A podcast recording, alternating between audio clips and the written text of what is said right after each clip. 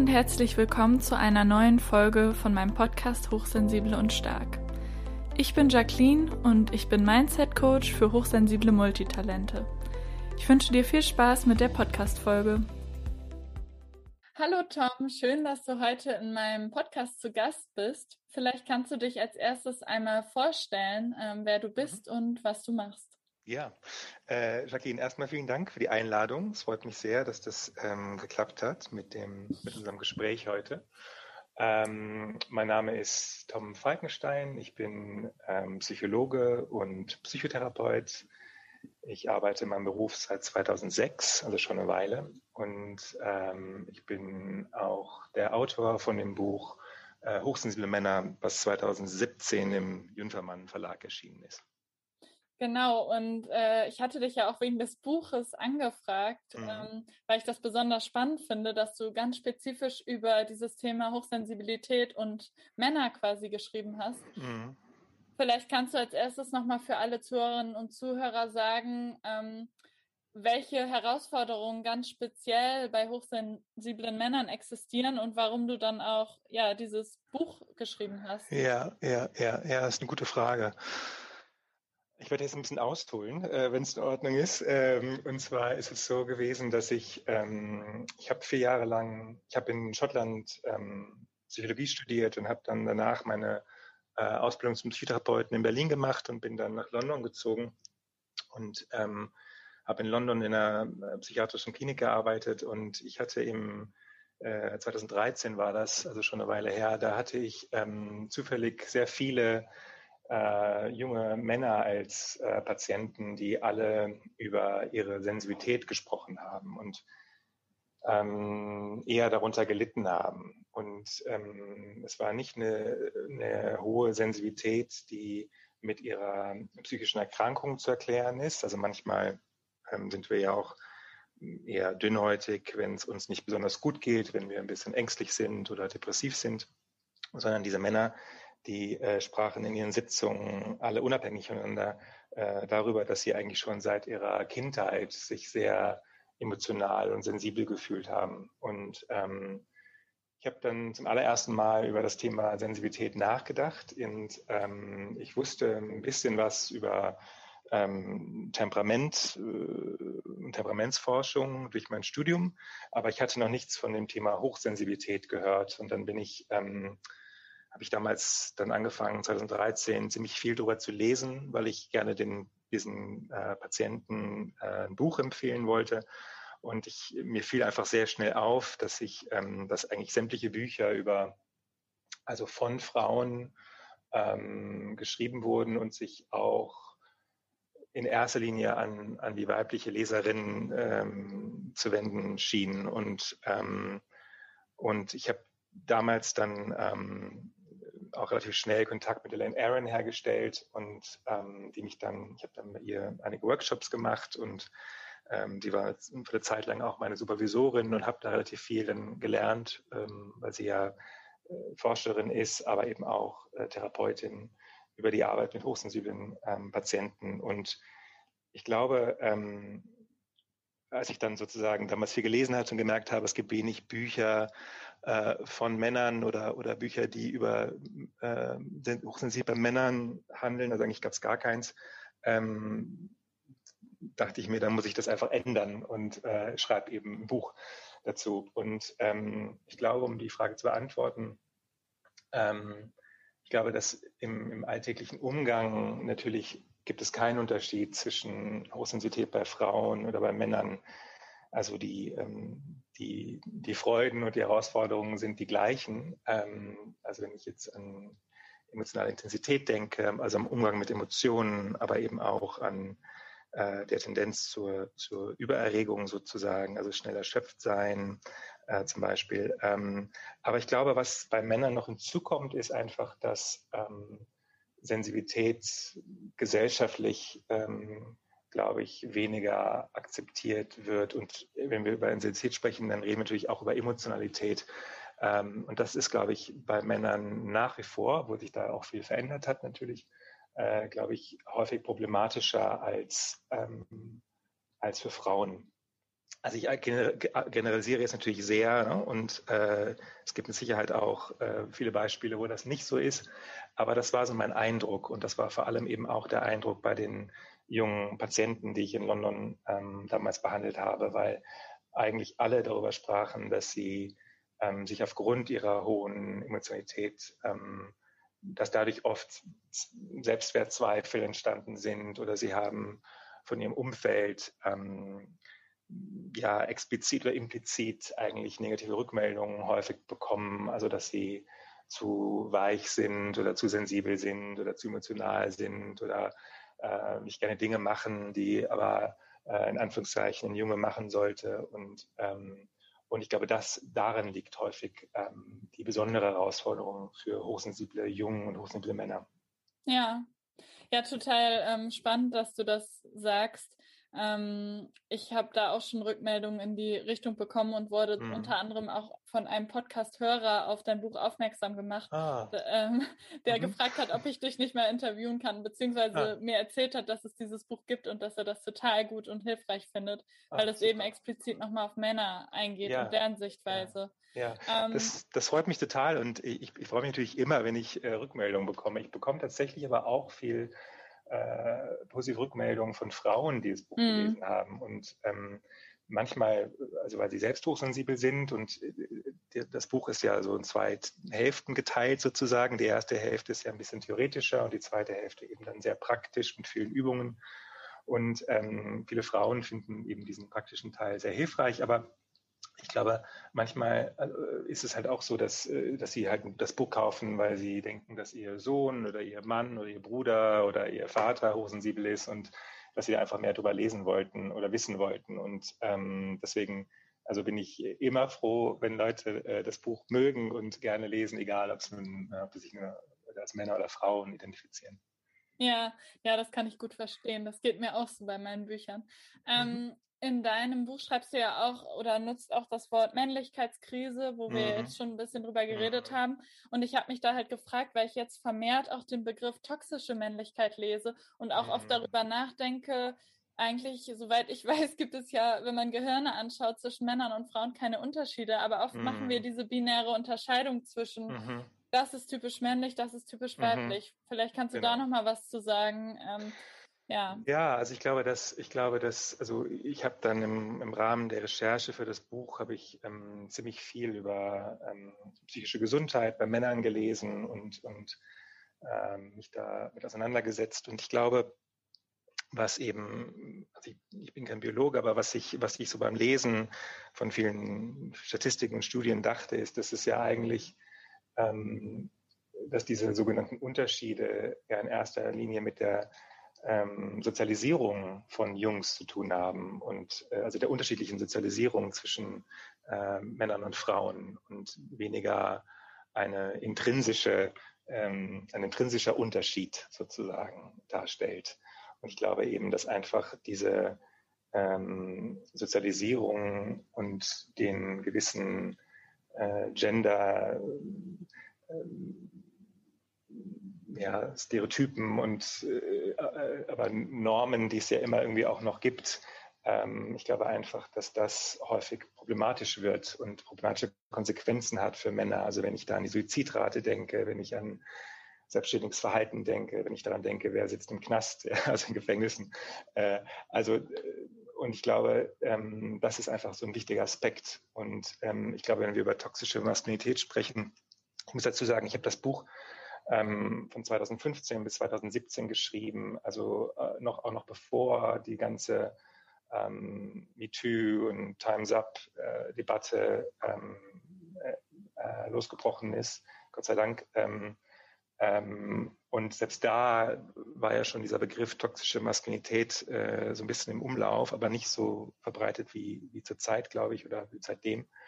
Und ich glaube, wichtig ist einfach da ähm, so im Kopf zu behalten, dass es da ja dass wir in der toxischen Maskulinität ja eigentlich, soweit ich das verstehe, ähm, eigentlich ja eher ein, ein bestimmtes Verhaltensmuster ähm, meinen. Also damit ist ja ein, ne, ein auf, ähm, also ein aggressives ähm, ähm, Verhalten, zum Beispiel aggressives Verhaltensmuster gemeint, wo es eben sehr um Dominanz geht und um ähm, ja, vielleicht auch ähm, andere Leute herabsetzen und ähm, und das ist, glaube ich, problematisch. Aber ich glaube nicht, dass ähm, irgendetwas an Männern an sich toxisch ist, sondern wir reden von Verhaltensmustern, die, die, die entstehen können. Ja, auf jeden Fall. Ähm, ich, ich sehe halt immer wieder nur ähm, oder beobachte, dass ähm, sowohl Frauen als auch Männer, als auch egal wie man sich identifiziert, also auch ähm, mhm alle anderen Menschen ja, ja. Ähm, einfach Herausforderungen dabei haben, dass wir so bestimmte Container oder Stereotype haben und man dann ja. ähm, sich darüber abgrenzt, dass man so ist und so eben nicht. Und äh, deswegen, ja, fand ich das nochmal interessant, weil ich das irgendwie durch diese ähm, Debatte gerade nochmal ein bisschen aufleben sehe. Ja, und ich glaube, dass das ja, ich glaube, dass es bei Frauen ja ne, auch existiert, nehme ich an. Und, ähm, und ich glaube ja auch, sogar wenn wir so über ähm, Hochsensibilität sprechen, ich glaube, selbst da entsteht ja auch schnell so ein, ne, äh, wir sind hier und da sind die äh, nicht hochsensiblen, also so diese, ich glaube immer so ein bisschen dieser Wunsch nach äh, Trennung und Unterscheidung und ähm, sich sozusagen gegensätzlich zu positionieren, das äh, scheint was Menschliches zu sein, vielleicht auch, äh, aber das sieht man ja in vielerlei Hinsicht, also nicht nur bei den Geschlechtern, sondern ähm, allgemein im Leben und sogar auch ein Stück weit manchmal ja auch bei dem äh, Thema Hochsensibilität. Ja, total. Ja. Ähm, dann habe ich noch gesehen, im Buch schreibst du auch viel über Emotionen und wie mhm. man seine Bedürfnisse erkennen kann. Vielleicht mhm. kannst du da noch mal was zu sagen, weil mhm. ähm, du hast ja vorhin schon gesagt, es liegt auch daran, wie ähm, Männer oder Jungs sozialisiert werden. Und da mhm. ist ja auch manchmal ein Thema im Sinne von, ja, äh, stell dich nicht so an, in Anführungsstrichen sei kein Mädchen oder genau, ähm, genau. nicht weinen und so weiter. Genau. Ähm, ja, was hast du dazu geschrieben?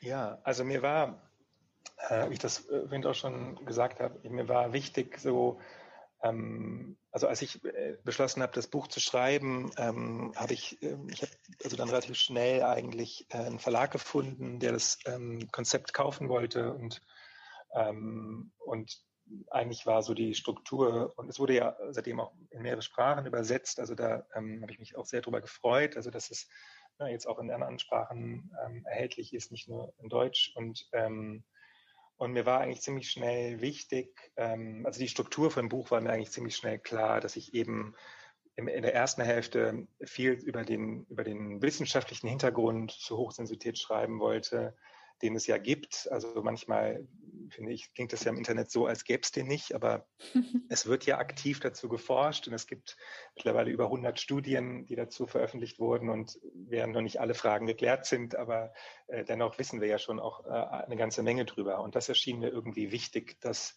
dass das ähm, in dem Buch erwähnt wird. Und wenn ich ein Buch über Männer schreibe, dann, dann will ich, muss ich natürlich auch ähm, das in den Kontext setzen. Und da kam eben dieser Aspekt von ähm, Gesundheit, psychische Gesundheit bei Männern und äh, wie geht es eigentlich den, uns Männern zurzeit sozusagen.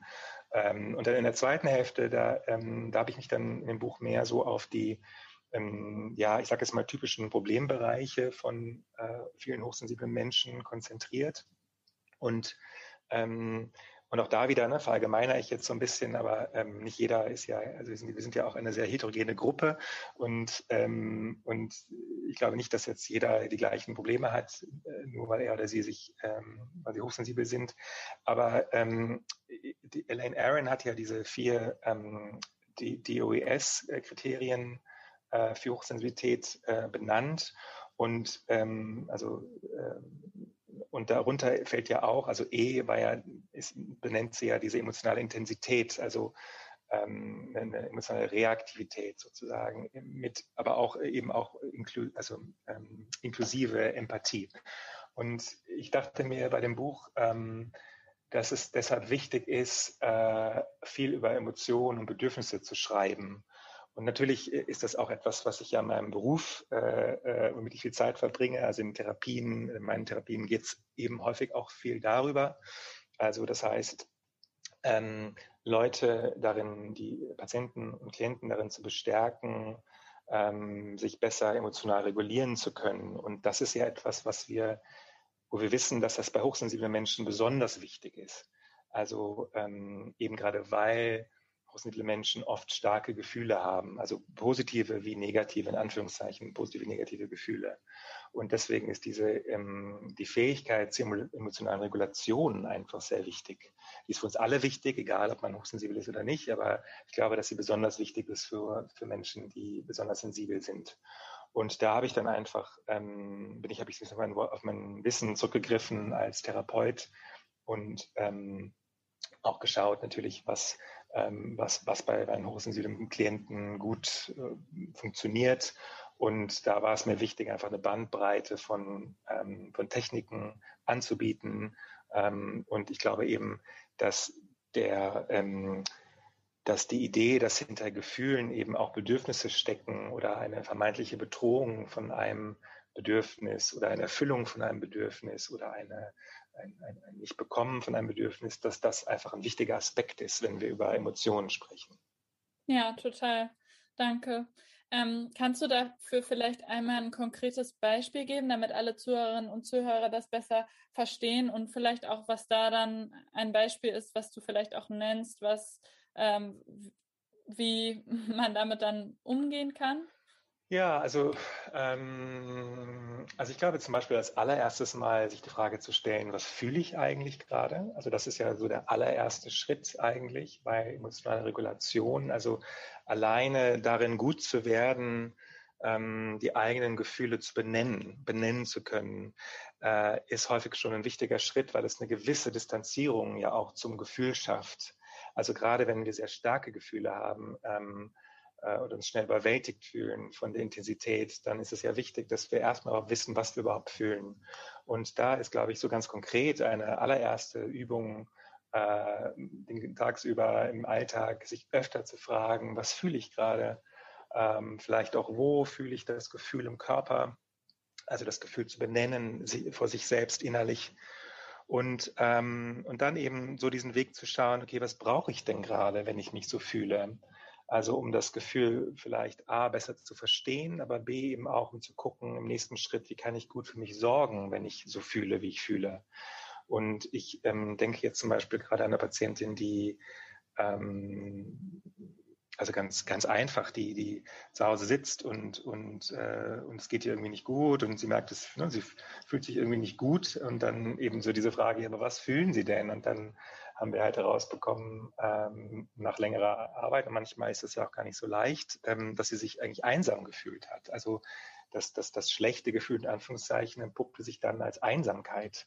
Und ich glaube, das ist so der allererste Schritt und das eben, ne, also, an, an, also das wäre jetzt ein Beispiel, so ah, sich zu benennen, ah, ich fühle mich gerade einsam und dann eben zu schauen, okay, woran liegt das? Also was für ein Bedürfnis steht dahinter? Und dann kam halt raus, dass jetzt bei dem Beispiel zum Beispiel, dass halt einfach ein Bedürfnis nach Nähe, es ein Bedürfnis nach Bindung, nach Nähe gab, ja, was nicht erfüllt wurde oder in dem Fall auch bei ihr schon länger nicht erfüllt wurde und sie deswegen sich einsam gefühlt hat. Und äh, wenn dann sozusagen deutlicher wird, okay, ich brauche, ich fühle mich einsam, ja, ich brauche ich brauche eigentlich mehr Bindung in meinem Leben, ich brauche mehr Nähe, ich brauche mehr ne, Austausch, ähm, dann kann man ja daraus äh, auch schauen, was man in seinem Leben verändern kann, um eben mehr äh, Nähe und Intimität oder Austausch zu bekommen, um sich dann weniger einsam zu fühlen. Also zum Beispiel wäre das jetzt so ein, eine, ein, ein Beispiel. Ja, ja, danke für das Beispiel. Ich glaube, vielleicht ähm, spricht das auch gerade viele Menschen an in der aktuellen Zeit, äh, wo ja, man sich vielleicht ja. auch, auch Verbundenheit wünscht. Absolut, absolut, absolut. Ähm, und das ist ja etwas, was ich natürlich, ähm, also was mir, was ich, das ist etwas, was ich, womit ich als Therapeut viel arbeite. Natürlich kann man dann ja auch in verschiedene Richtungen gehen. Also einmal eine Verbundenheit nach außen natürlich, also ähm, ein, ein ne, also zu schauen, welche Kontakte, welche sozialen Kontakte tun mir gut und pflege ich die und ähm, muss ich vielleicht äh, wieder in Kontakt gehen mit manchen Menschen oder, oder die intensivieren oder mir neue Kontakte suchen. Aber ich finde, oft ist das ja auch eine, geht es ja auch um so die Frage, wie bin ich mit mir in Kontakt? Und darüber schreibe ich ja in dem Buch auch relativ viel. Also eben nicht nur die, der Kontakt zwischen zwei Personen, sondern eben auch der Kontakt von mir zu mir und meine Beziehung mit mir selbst. Und wie weit bin ich da mit mir im Kontakt? Und das ist so ein Aspekt, den ich, ähm, den ich auch wichtig finde und den, den ich im Buch ja auch, ähm, auch erwähne.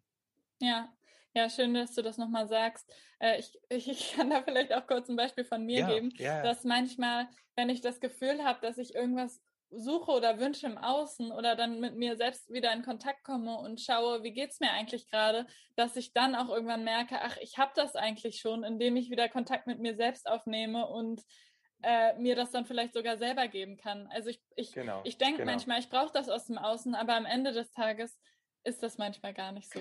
Genau, genau. Das finde ich ein total gutes Beispiel. Also, ähm, ne, also natürlich brauchen wir alle also, glaube ich, irgendwie Menschen und Kontakt und Bindung. Klar. Ähm, aber ich glaube, was du sagst, ist total wichtig. Also die Frage, ist es nicht doch oft auch etwas, was wir von außen, was wir außen suchen, eigentlich etwas, was innen passiert? Und wenn ich, äh, ne, und geht es nicht eigentlich oft darum, mit sich mehr in Kontakt zu kommen? Und bin ich überhaupt mit mir in Kontakt? Ähm, das finde ich eine super spannende Frage.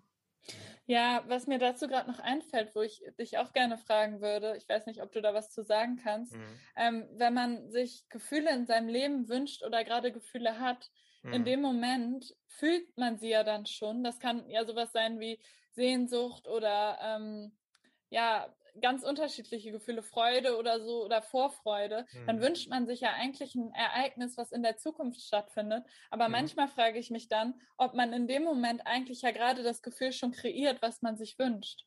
Ähm, mhm. durch, also dass man das durch eine durch einen, einen Blick in die Zukunft in sich äh, kreiert sozusagen oder in sich herstellt. Genau, und da frage ich mich manchmal, will ich gerade wirklich, dass das in der Zukunft aktuell passiert? Oder ähm, wollte ich eigentlich gerade nur das Gefühl kreieren, um es zu haben? Also ich weiß nicht, ob du da was zu sagen kannst, ja. aber ich finde das total spannend, weil wir mögen ja schon sehr gerne manchmal auch Vorfreude oder äh, ja. uns verliebt fühlen oder ja. all diese Gefühle, wo wir eigentlich ja auf eine andere Person projizieren und uns so doll mit dem Gefühl identifizieren. Aber eigentlich können wir es ja auch einfach fühlen. Ja, und, und äh, das ist ja auch, genau, ich würde sagen, es ist ja auch was ganz Wichtiges, also dass man, dass man etwas hat, worauf man sich freut oder dass man in sich auch Gefühle erzeugen kann. Also ich denke, ich dachte jetzt gerade zum Beispiel auch nochmal so an, äh, an Imagination oder an, ne, wenn ich in, in Vorstellungen gehe oder in Ressourcenbilder gehe, ja, also Ressourcen aus meinem Leben, wenn ich mich zurückerinnere oder wenn ich mir etwas vorstelle, äh, dann, dann können wir ja ganz bewusst auch Gefühle in uns erzeugen. Und das ist ja eigentlich was sehr Schönes äh, und was sehr Wertvolles. Und, ähm, und gleichzeitig, ähm, weiß nicht, ob das jetzt deine Frage beantwortet. Also doch schon, ich habe auch gesehen, dass du auch ein Buch über Imagination schreibst.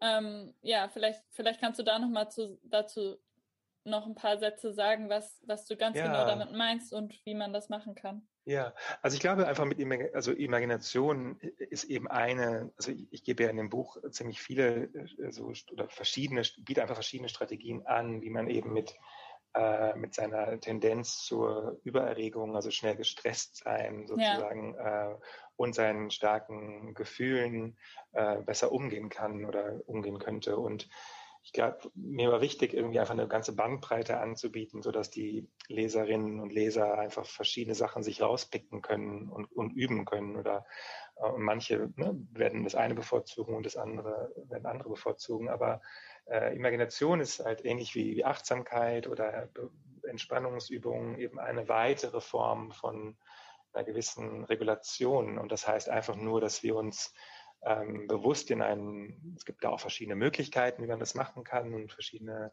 Übungen, aber eine Übung ist zum Beispiel, sich eben ein, ein etwas vorzustellen, ein Ort vor, also sich an einem Ort vorzustellen, der ähm, besonders sicher ist oder die, den, man, den man sich besonders wohlfühlt und den man in seiner Vorstellung auch verändern kann und eben darüber auch einen gewissen emotionalen Zustand zu erreichen, also ein, eine, eine Ruhe oder eine Sicherheit zu fühlen, die man vielleicht in dem Moment ohne die Vorstellung nicht gefühlt hat. Ja. Und das wäre so, ähm, also einfach eine weitere Möglichkeit, Dinge Möglichkeit, äh, gewisse Dinge zu nutzen. Also ich kann meinen Atem nutzen, ich kann meine, ich kann meinen Körper nutzen, aber ich kann ja auch meine Vorstellungskraft nutzen. Und wir machen das ja eh. Also wie du gerade meintest, ne, wir, wir sind ja oft ähm, dass wir auf Dinge, äh, also ich dachte gerade so, wie oft ist man in der, in der Zukunft und stellt sich irgendwas vor, ja, die nächste Steuererklärung, ja, oder keine Ahnung, wo man, wo man wahrscheinlich sich nicht ganz so gut bei fühlt oder je nachdem. Äh, und das machen wir ja im Alltag eh permanent und oft unbewusst. Und was wir eben bei diesen imaginativen Übungen, was ich da eben, was, was ich da eben vorschlage, ist, sowas bewusst zu machen und äh, eben an einen positiven Ort zu gehen, sozusagen. Ja, ja, danke. Ja, das ähm, beantwortet meine Frage, beziehungsweise passt sehr gut zu dem, was, was, worüber ich in letzter Zeit über Emotionen nachgedacht habe, dass mhm. man sie sich eben auch kreieren kann, indem man sich bestimmte Sachen vorstellt und dann hat man sie.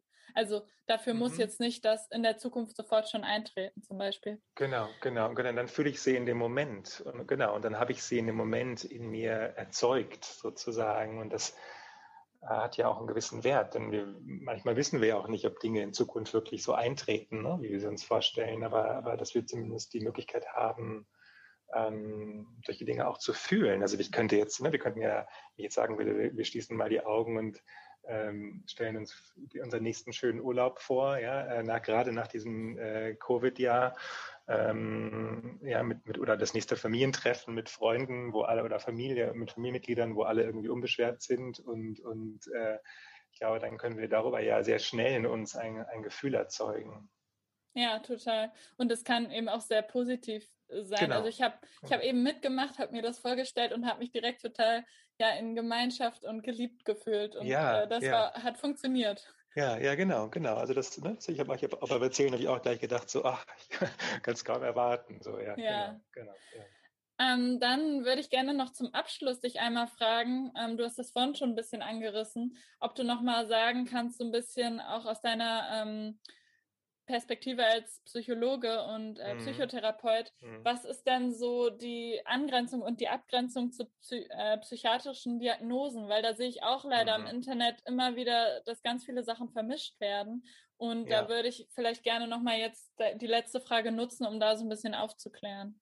Ja, also es ist natürlich ein weites Feld. Also äh, wenn wir über Hochsensibilität sprechen, so wie es die Forschung äh, definiert, und äh, damit meine ich vor allem Elaine Aron, die ja die Forschung in den 90ern begonnen hat, aber es machen ja mittlerweile, machen sie auch viele, forschen ja auch viele andere dazu. Aktuell ist ja vor allem ähm, Michael Plüss, der, der führende, eigentlich der führende Forscher in, in London und wenn wir, äh, wenn wir also danach gehen, dann reden wir hier über einen, einen, Wesenszug, eine Temperamenteigenschaft ähm, und die sich sozusagen durch mehr oder weniger durch das Leben ziehen sollte. Also wir reden nicht über eine plötzlich auftretende erhöhte Sensibilität oder äh, Sensibilität gegenüber Reizen, ähm, die nach einem in einer Lebenskrise entstanden ist oder plötzlich als wir erwachsen im Erwachsenenalter entstanden ist, sondern ähm, wenn wir über, über einen, einen, einen dauerhaften Wesenszug sprechen, dann hat der in der Kindheit begonnen sozusagen.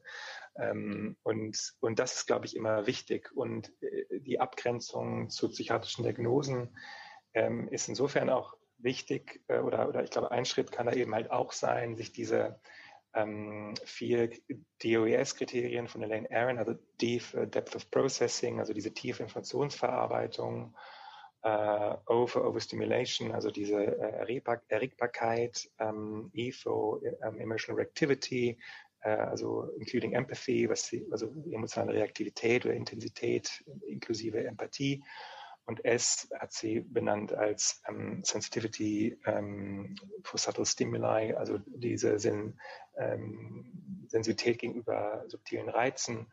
Ähm, und alle vier sozusagen müssen, müssen vorhanden sein. Und das ist so ihre Definition. Das hat sie ein bisschen später erst ähm, veröffentlicht, diese Definition, also eigentlich äh, also viele Jahre, 15 Jahre später, nachdem sie das Buch geschrieben hatte und ihre Forschung begonnen hatte. Und ich finde aber diese vier Kriterien eigentlich wirklich hilfreich, weil man oft dann schon auch wirklich sehen kann, okay, ähm, ist es eine Hochsensibilität, liegt eine Hochsensibilität vor oder nicht?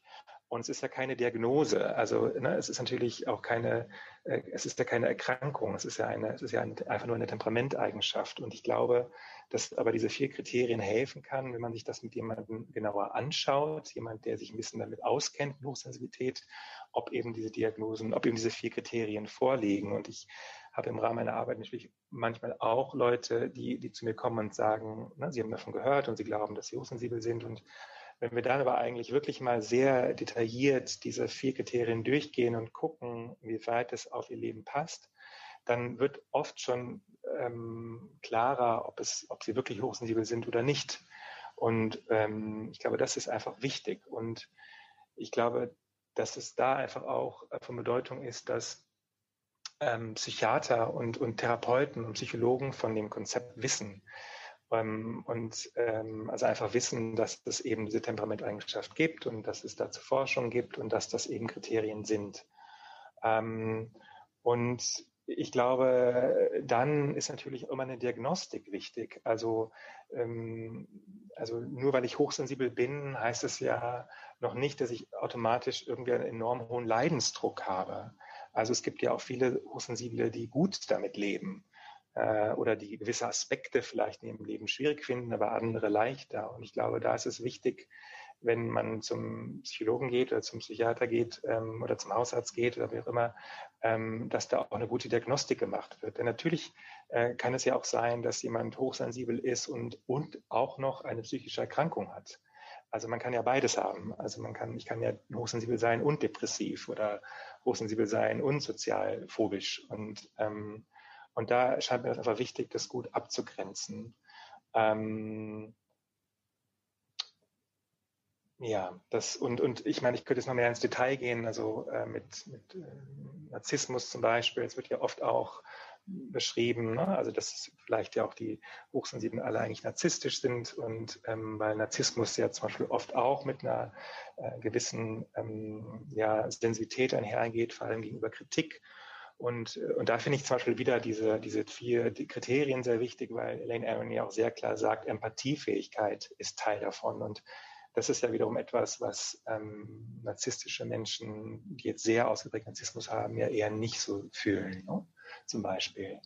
Und jetzt mit Autismus, da wird ja auch viel darüber gesprochen, das Autismus-Spektrum, ADHS.